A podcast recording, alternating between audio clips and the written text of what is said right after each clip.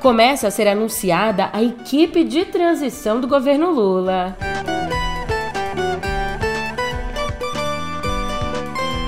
E presidente do PL, Valdemar Costa Neto, se recusa a reconhecer o resultado das urnas.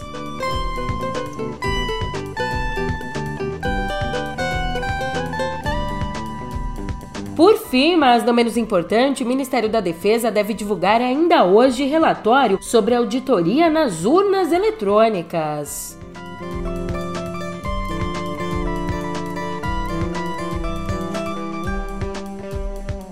Um ótimo dia, uma ótima tarde, uma ótima noite para você. Eu sou a Julia Keck e vem cá. Como é que você tá, hein? Nessa quarta, dia 9, eu nem vou me alongar aqui na abertura. Vamos logo para nossa transição ao papo de política? Você pegou o duplo sentido, né? A transição agora no pé do ouvido.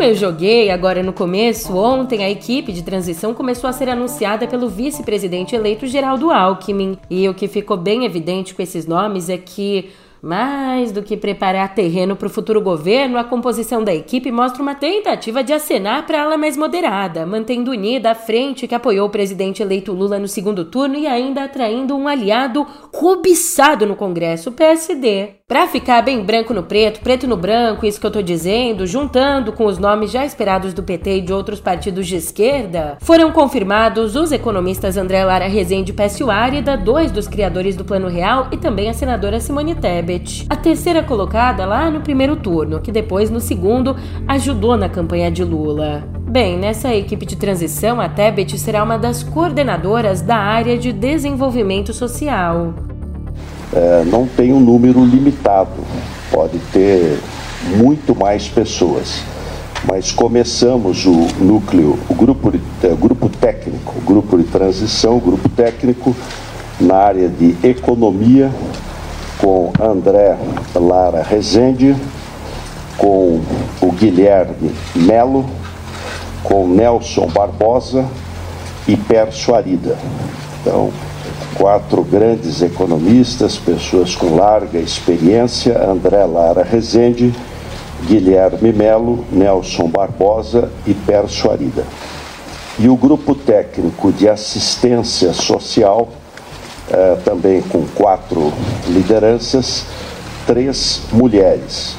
Simone Tebet, senadora, a doutora Márcia Lopes, a ministra Tereza Campelo e André Quintão. Então, quatro nomes para o grupo técnico de assistência social. Simone Tebet, Márcia Lopes, Tereza Campelo e André Quintão. Aí, ao todo, serão aí 31 grupos de trabalho. E o que, que tem o PSD nisso? Então, depois de uma reunião com a presidente do PT, a Gleisi Hoffmann, o Gilberto Kassab, que preside o PSD, indicou o deputado Antônio Brito para integrar o Conselho Político do Governo de Transição. E além desse deputado, também quatro parlamentares, quatro senadores do PSD devem participar, formal ou informalmente, da equipe comandada por Alckmin. Já o André Lara Rezende Pécio Árida, que são nomes muito associados ao governo do tucano Fernando Henrique Cardoso, eles vão trabalhar em conjunto com os petistas Guilherme Melo e Nelson Barbosa. Barbosa, que foi ministro do Planejamento de Dilma Rousseff. Temos aqui na mesa pontos de vista bem diferentes, né?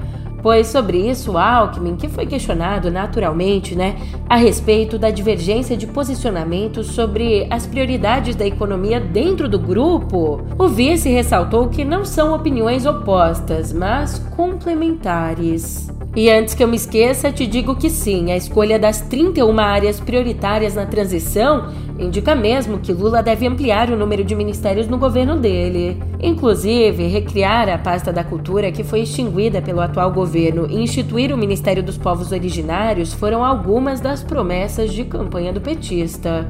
Mas, antes do governo começar, tem muito que ser feito. Como um exemplo aqui, acalmar a galera doida, você sabe. E hoje, não para acalmar, mas talvez para incitar mais ainda, o Ministério da Defesa deve divulgar o relatório sobre a auditoria nas urnas eletrônicas. E esse documento, ele nem saiu ainda, mas já está espalhando apreensão. Não porque as nossas urnas não são seguras, mas porque integrantes do Tribunal Superior Eleitoral têm o medo de que o relatório seja ambíguo e, com isso, dê fôlego a manifestações golpistas de extrema direita pelo país. Como eu acabei de dizer, não tem a preocupação de que o documento aponte alguma fraude na eleição, já que isso nunca aconteceu desde o começo do uso das urnas, há décadas. Mas existe sim a preocupação de que o relatório não seja contundente o suficiente. Aliás, ontem, numa entrevista, o presidente do PL, Valdemar Costa Neto, que é um dos integrantes do Centrão, ontem, numa entrevista, ele se recusou a reconhecer a vitória de Lula. Eu acho que eles acham que eles ganharam a eleição, aliás, todo mundo acha. Lógico. Mas eu queria saber se o PL reconhece o resultado da urna. Difícil. Nós vamos ter que esperar o relatório do Exército amanhã. Mas o relatório do Exército. É. Então, peraí que eu vou fazer a pergunta que está todo mundo fazendo aqui. O PL, então, não reconhece o resultado da eleição? Nós, nós, temos, nós temos diversos questionamentos que nós fizemos para o TSE. Vamos esperar essas respostas. Mas essas respostas vão ser dadas pelo TSE? Pelo TSE, eles têm que informar. Agora, amanhã, nós temos que esperar o Mas que... amanhã não é o TSE, amanhã é o Ministério não, da Defesa. Que vai trazer essas questões para serem colocadas lá. Tá, então vocês estão condicionando ao Ministério da Defesa Sim. a aceitação do resultado eleitoral? Depende do que ele apresentar, porque amanhã, vejam bem, amanhã eles, eles vão trazer alguma coisa, eu não tenho dúvida disso, porque senão já tinham apresentado, já tinham liquidado o assunto. E eu acho que depende do que eles apresentarem, nós vamos brigar para o TSE responder para a gente, esses questionamentos que eles possam trazer. Nós fizemos alguns, eu faço alguns diariamente, até para amigos meus do TSE, eles me respondem. Diante disso, a Glaze, a Glaze Hoffman, presidente do PT e integrante da equipe de transição, classificou a declaração de Costa Neto como golpismo. E agora querem questionar o resultado depois de, desse tempo todo? Isso para mim só tem um nome: tentativa de, de golpismo, né? Mas sempre golpismo. Para resumo de conversa, como bem ponderou Miriam Leitão, aspas, as Forças Armadas vão fazer marola, como me disse uma autoridade, e vão alimentar esse ambiente de instabilidade que o bolsonarismo quer manter no país. Isso depois da derrota nas urnas, é claro. Não existe qualquer evidência de problemas nas urnas. Esse foi um problema criado pelo governo Bolsonaro. E se as Forças Armadas fizerem isso que estão ameaçando, vão mostrar sua pior face. Fecha aspas. Ainda sobre a loucura do bolsonarismo, há de se pensar que talvez ela não caminhe sozinha.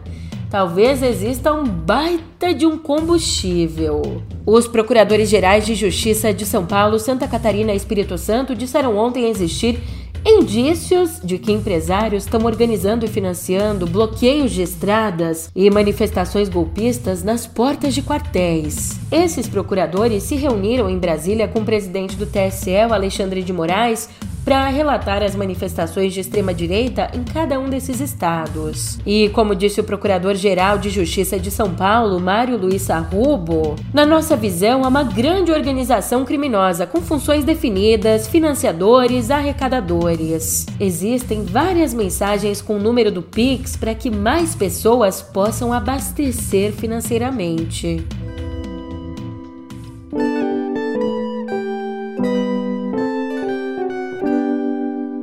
Com exceção da China, os países emergentes em desenvolvimento vão precisar de mais de 2 trilhões de dólares por ano para combater as mudanças climáticas. E isso é exatamente o que diz o relatório divulgado nessa terça na reunião da COP27, que está acontecendo na cidade egípcia de Sharm el-Sheikh e acontece até o dia 18 de novembro. Agora, um outro valor, o valor anual necessário para financiar os objetivos climáticos até 2030 pode chegar a 2 trilhões e 400 milhões de dólares. E desse valor, o esperado é que 1 trilhão chegue via investidores internacionais, nações desenvolvidas ou instituições multilaterais. Já o resto, o resto seria financiado pelos próprios países com receitas públicas ou privadas. E ó que os desafios para os participantes da COP27 vão bem além das questões climáticas. Sabe do que os jornalistas, negociadores e membros da sociedade civil estão reclamando? Do caos logístico. Pra você ter uma ideia, o próprio coordenador de comunicação do Observatório do Clima, o Cláudio Angeli, disse assim, aspas, é tudo caríssimo, não tem água nem comida para todo mundo, tem pessoas dormindo na rua por falta de hotel. Ainda, pessoas que estão nas salas de negociação não conseguem escutar umas às outras porque tem um monte de ruído o tempo todo. Fecha aspas. Xiii, a situação tá complicada. E se tem caos lá fora, aqui dentro. Você já olhou para Brasília? Ih, ó só então, nessa terça, Bolsonaro nomeou ao Conselho Nacional de Educação a irmã de Paulo Guedes, o ainda ministro da Economia. Ela, que é a atual presidente da Associação Nacional de Universidades Particulares, a Elizabeth Guedes, vai ter quatro anos de mandato no órgão vinculado ao Ministério da Educação. Bem nesse órgão que ajuda a formular e avaliar políticas públicas educacionais. Você já achou uma baita falta de sacanagem? Pois então tem mais. Além dela, Bolsonaro também escolheu para o cargo a ex-secretária da Educação Básica do governo dele, a Ilona Betsky Hazi, que chegou a ser indicada para o MEC por ninguém mais, ninguém menos que Olavo de Carvalho. Mas é aquele negócio, Bolsonaro colocando o país na forca, nada de novo sob o sol, por outro lado, uma novidade, uma premiação inédita, que revelou nessa terça os 40 melhores hospitais públicos do Brasil. Esse reconhecimento foi dado às unidades do SUS mais eficientes e melhores avaliadas. Sem mais delongas, o vencedor foi o Hospital Estadual de Sumaré, no interior paulista. Em segundo lugar ficou o Hospital Geral de Tapestrica da Serra, na Grande São Paulo, e com a medalha de bronze, o Hospital Geral Dr. Valdemar Alcântara, em Fortaleza. E essa premiação foi realizada pelo Instituto Brasileiro das Organizações Sociais de Saúde, em parceria com instituições como a Organização Pan-Americana de Saúde.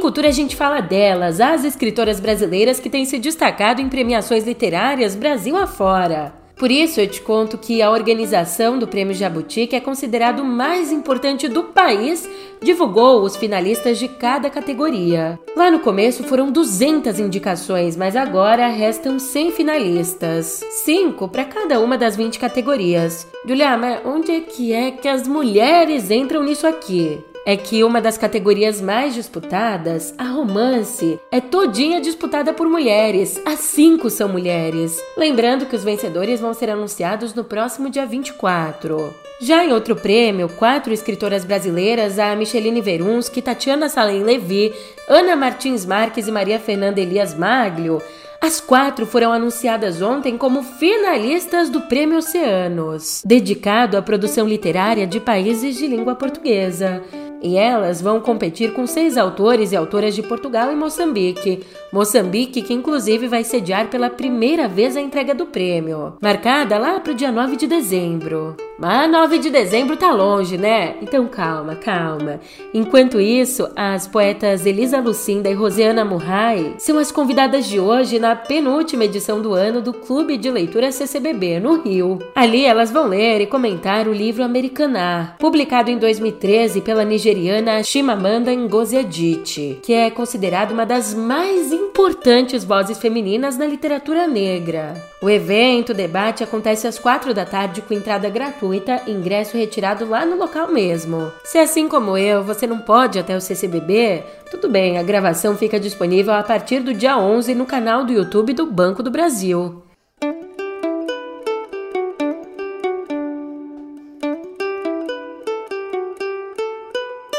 E na telinha, uma notícia que vai me fazer virar madrugadas. Pelo menos o restinho delas, né? Já que eu gravo e edito podcast de madrugada.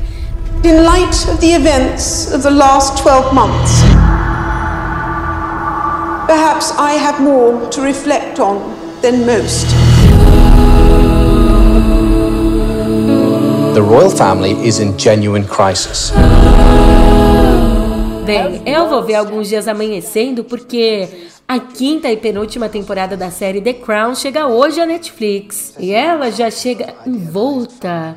Envolta, você gostou dessa palavra? Chique, né? Ela já chega envolta de muita polêmica. E isso não só pela morte, de fato, da personagem principal, a Rainha Elizabeth II, lá em setembro, mas também porque políticos, jornalistas e até artistas estão reclamando do tom sensacionalista que as últimas temporadas deram aos escândalos da família real. E isso especialmente porque, por mais que a série seja explicitamente uma obra de ficção, boa parte do público britânico a enxerga quase como um documentário documentário. E essa nova temporada que chega aí, que vai nos tirar noites, mergulha na separação do agora rei Charles III e da princesa Diana, vividos pelos atores Dominic West e Elizabeth Debicki. E é claro que os dois artistas defendem a série, dizendo que as feridas que envolvem o casal ainda precisam ser cutucadas. Ah, mas eu vou te falar, viu? Deixa ser um novelão, nananana. Caramba, nossa vida já tá tão bagunçada, né? É bom ocupar o tempo com o dramalhão dos outros. Vamos, vamos combinar aqui. Let's go for it. What the hell is she doing? I won't go quietly. I'll battle till the end. E já que eu toquei no tema drama, era para ser a consagração de uma banda. A banda paranaense de metal gótico Semblante estava escalada para abrir os shows em São Paulo e Curitiba do grupo holandês Épica, um dos mais importantes do gênero. Os shows que aconteceriam agora, nesses dias 19 e 20. Mas ontem Ontem, os brasileiros comunicaram que desistiram de abrir os shows depois da polêmica provocada por um vídeo da vocalista do grupo, a Mizu Lin. Um vídeo no qual ela pede um golpe de Estado e apoia, portanto, os atos antidemocráticos. Gente, caos, gente, caos. Vocês viram que os caminhoneiros estão trancando tudo, as BR tudo a ideia é que eles saiam dali só quando houver intervenção militar. Gente, esse pedido, pedido já deveria ter sido feito muito tempo antes. Muito tempo antes. Nas manifestações pró-Bolsonaro já deveriam ter sido feito esse pedido. Mas o povo burro não pediu. Aí, agora, depois das eleições, depois do resultado, vai querer ficar putinho? Povo brasileiro sendo burro como todo o sempre. Em vez de pegar e fazer as coisas antes, espera até dar merda pra daí fazer. Ah, mas é isso, gente. Vamos esperar as cenas dos próximos capítulos. Nós temos o Bolsonaro até o final do ano. E depois temos um um ex-presidiário como presidente. Pô, obrigadão aí pra quem votou, hein? É, a cantora até chegou a ser afastada do semblante que divulgou uma nota afirmando que a música, a arte e o metal são totalmente atrelados à democracia e à liberdade. Só que essa nota não foi o suficiente para acalmar os fãs. É, depois dessa baita, dessa consequência aí, ela deve estar tá com um semblante bem triste, né? Ai, a gente ri pra não chorar, viu? É cada maluco.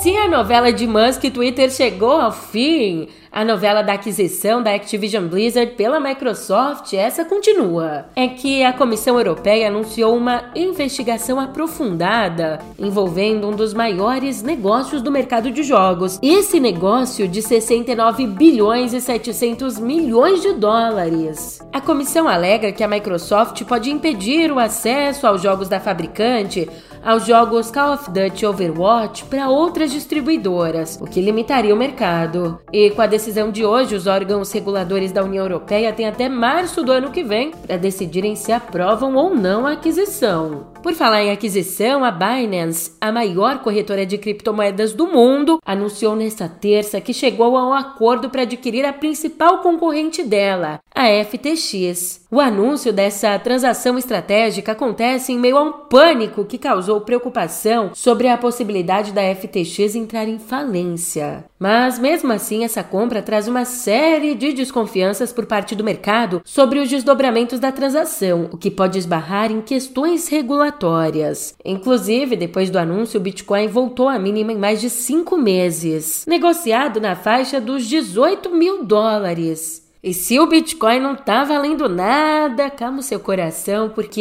esse nosso encontro sempre vale muito para mim. E assim, com essa quase uma poesia, eu me despeço. Eu tô indo nessa, mas a gente se vê por aqui amanhã. Até lá!